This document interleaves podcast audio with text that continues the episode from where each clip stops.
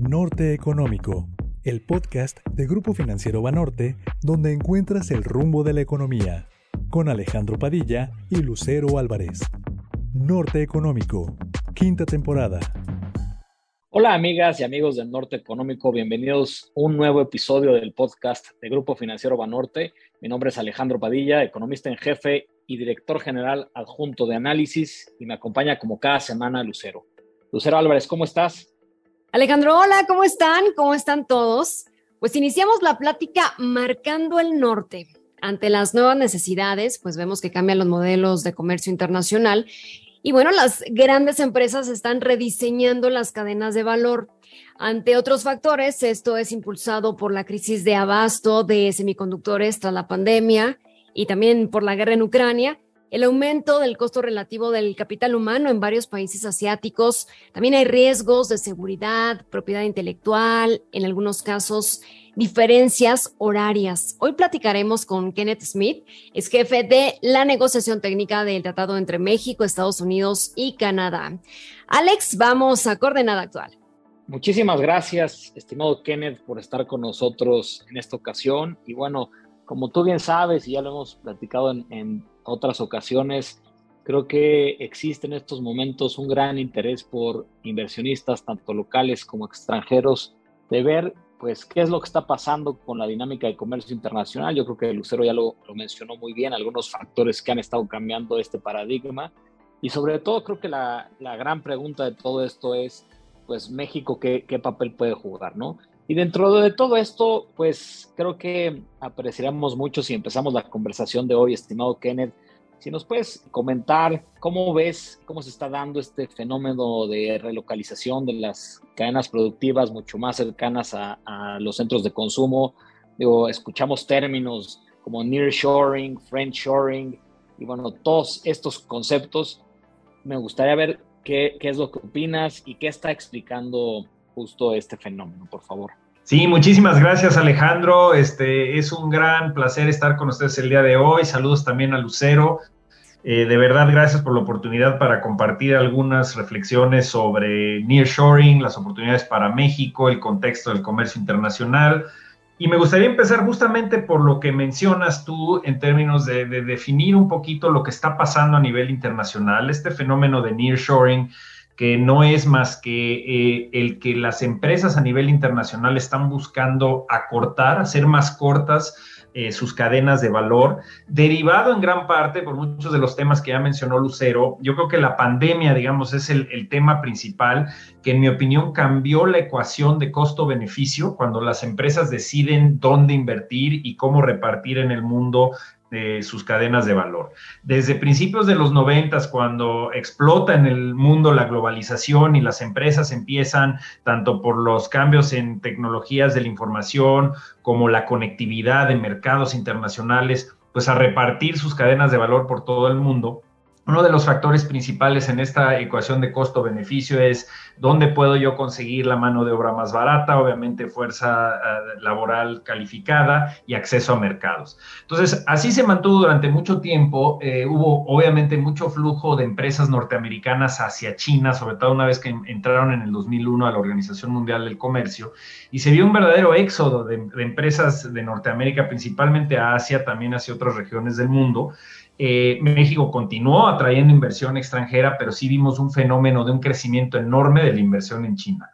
Hagamos un fast forward a lo que sucede con la pandemia, una situación que nadie esperaba y donde en cuestión de, meses cambió esta ecuación, digamos, de costo-beneficio sobre dónde te conviene eh, invertir, porque el factor pandemia vino a dislocar, por así llamarle, la ecuación y las empresas empezaron a considerar el riesgo de tener sus cadenas de valor distribuidas a lo largo de todo el planeta, cuando en muchas regiones, principalmente en Asia, podríamos en un futuro muy cercano, mediano plazo o lejano, ser presas nuevamente de eh, esta parálisis eh, de todo el aparato productivo en una región derivado de una pandemia. Eso sucedió con el COVID, se colapsó la, la producción en Asia, hubo un efecto dominó en América del Norte, en Europa, en prácticamente todas las regiones del mundo y las empresas naturalmente empezaron a pensar que valía la pena considerar acercar estas cadenas de valor o que regresaran a casa, por así llamarlo. Entonces, México está muy bien posicionado porque además del fenómeno de la pandemia, que ya gradualmente parece que empezamos a salir, eh, hay factores que van a durar todavía mucho tiempo, que es, por ejemplo, el costo que se fue, digamos, al cielo en términos de los contenedores eh, transatlánticos y transpacíficos, en términos de, los costos de transporte marítimo de, Asia a América del Norte crecieron exponencialmente en algunos, para algunos sectores hasta 10 eh, veces creció el costo de estos este, contenedores para trasladarlos de Asia a Norteamérica.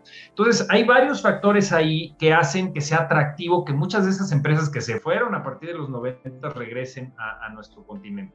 Y ahí México, obviamente teniendo en vigor el TEMEC, este acceso irrestricto al mercado más importante del mundo, que es el de Estados Unidos, y habiendo construido a lo largo de las décadas, gracias al Telecán, una plataforma de producción de calidad mundial, probada y demostrada con capacidad de manufactura avanzada eh, en el sector agro, en el sector agroindustrial. Entonces se vuelve atractivo entrar a México, eh, si son empresas de Asia, empresas de, Europa o Europa del Este sobre todo también, y aprovechar en ese sentido las ventajas que, ofrece el TEMEC. Hay varios sectores que yo creo que se pueden beneficiar. Obviamente los sectores de manufactura que ya eran fuertes bajo el Telecan van a seguirlo siendo bajo el TEMEC y eso hace atractiva la inversión en esos sectores, en automotriz, aeroespacial, maquinaria y equipo, eh, equipo eléctrico. Y de hecho, el año pasado vimos récords de inversión en el sector de autopartes en México. Más de 6 mil millones de dólares de inversión llegó a México. Y esto tiene que ver con, con este fenómeno de la pandemia, la nueva normalidad eh, creada por este fenómeno de nearshoring y que las empresas le apuesten a largo plazo digamos, a, que va a haber un TEMEC en vigor, es decir, cuando una empresa decide invertir, sus horizontes de inversión pueden ser de 5, 10, 15 y hasta 20 años, y el tener en vigor el TEMEC, este acceso irrestricto al mercado más grande del mundo, hace que México se vuelva atractivo para este tipo de inversión. Estos términos de, nuevos modelos de comercio internacional que, que, mencionaba Alejandro están tomando mucha fuerza. Te pregunto, ¿cuáles han sido en los últimos años las tendencias de, por ejemplo, nearshoring en México o América Latina?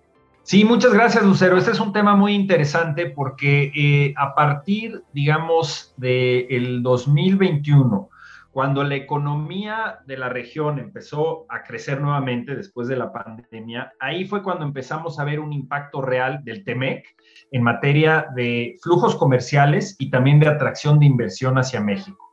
No lo habíamos visto en 2020 porque justamente estamos en medio de la peor crisis económica que la región ha tenido en los últimos 100 años.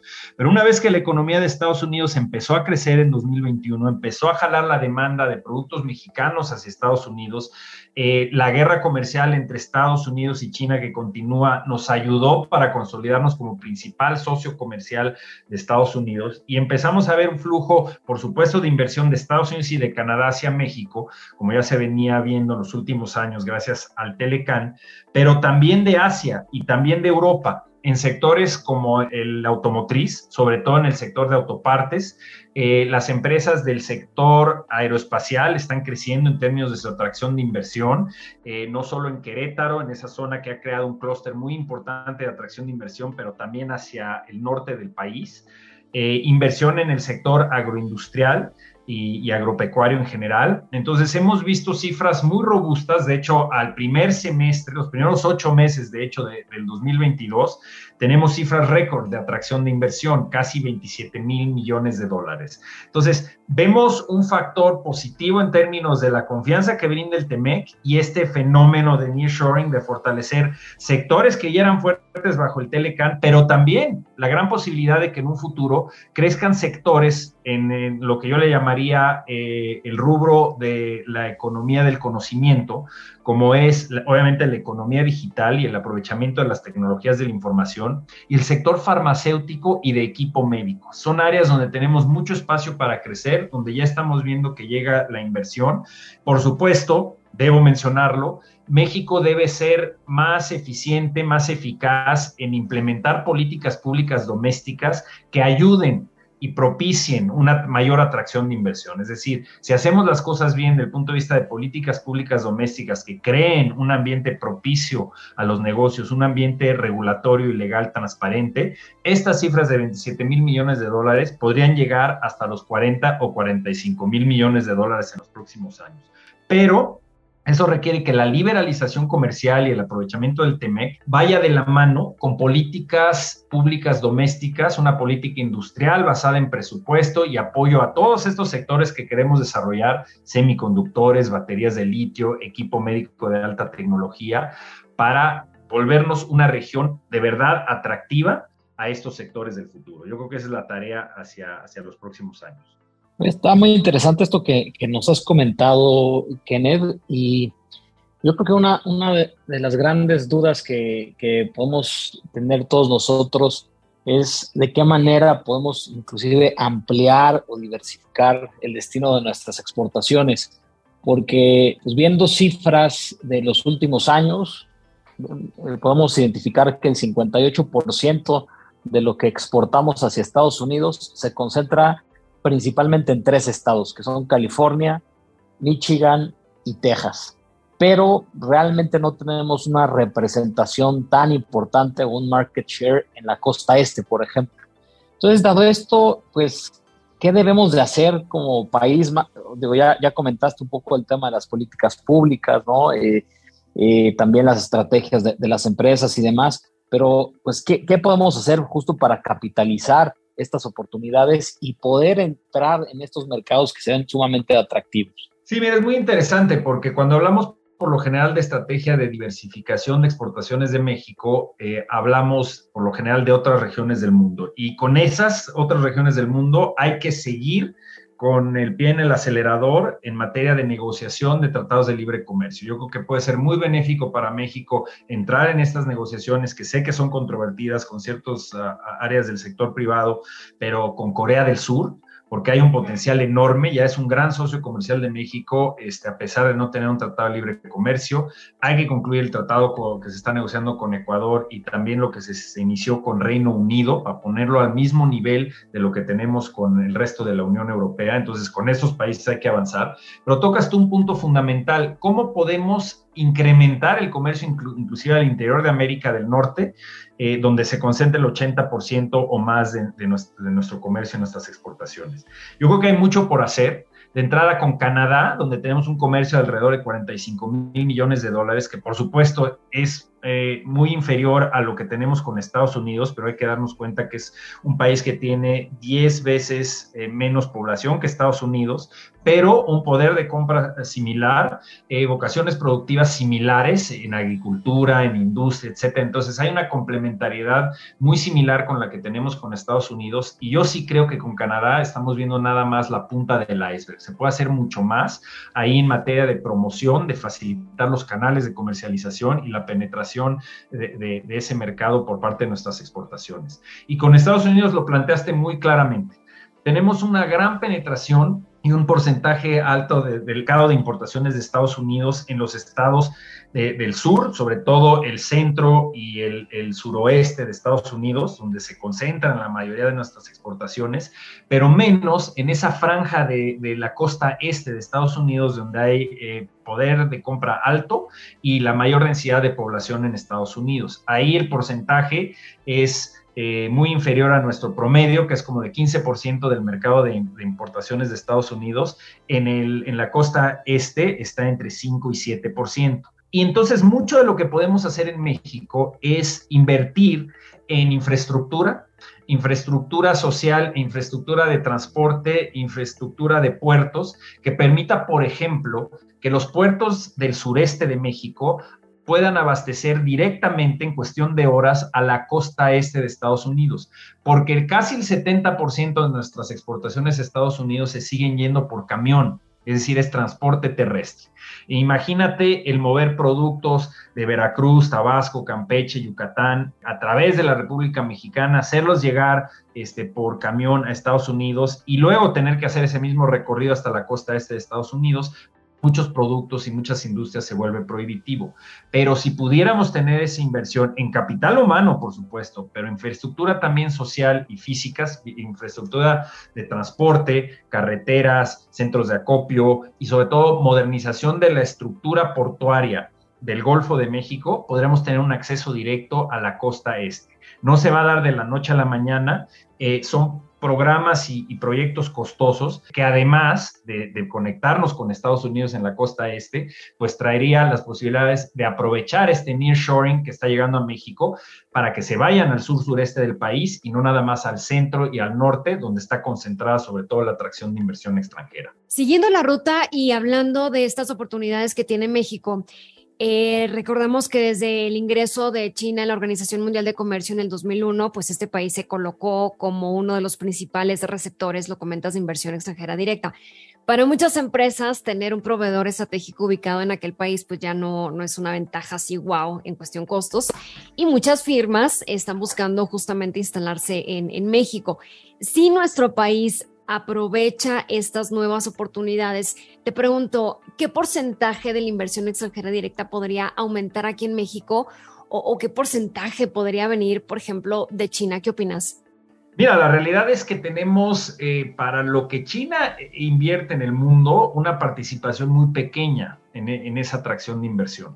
Desafortunadamente, a lo largo de las décadas y desde los 90 o antes, ha habido una relación difícil en términos eh, económicos y comerciales con China por la percepción de que es básicamente un gran competidor de México en el mercado mexicano y en nuestros principales mercados, principalmente en Estados Unidos. Y en efecto, es un gran competidor, eh, tiene eh, costos eh, laborales más bajos que México, aunque como bien señalas, ya no es un país, digamos, barato comparado con otras regiones, por ejemplo, el, sureste asiático u otras regiones del mundo.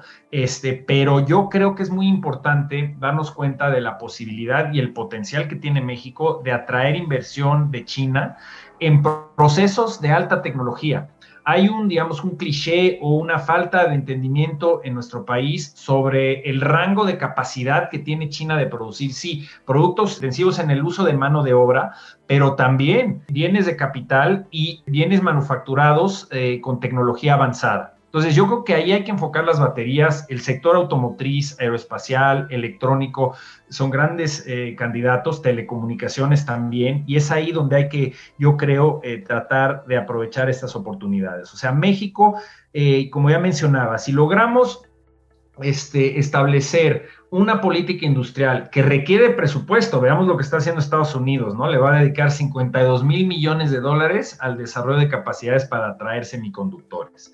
Eh, se requiere presupuesto, se requiere coordinación con el sector privado, pero si hacemos eso, si se le dedica, digamos, eh, eh, programas de encadenamiento de las pymes a los procesos de alta tecnología, fortalecimiento, como venimos diciéndolo, de la red ferroviaria, carretera y de, y de puertos marítimos en México, y se trabaja de manera eh, conjunta con los diversos estados de la República, podemos atraer inversión de muchas regiones del mundo, no solamente de Europa y de, y de Norteamérica, que es, digamos, nuestras, nuestras fuentes principales.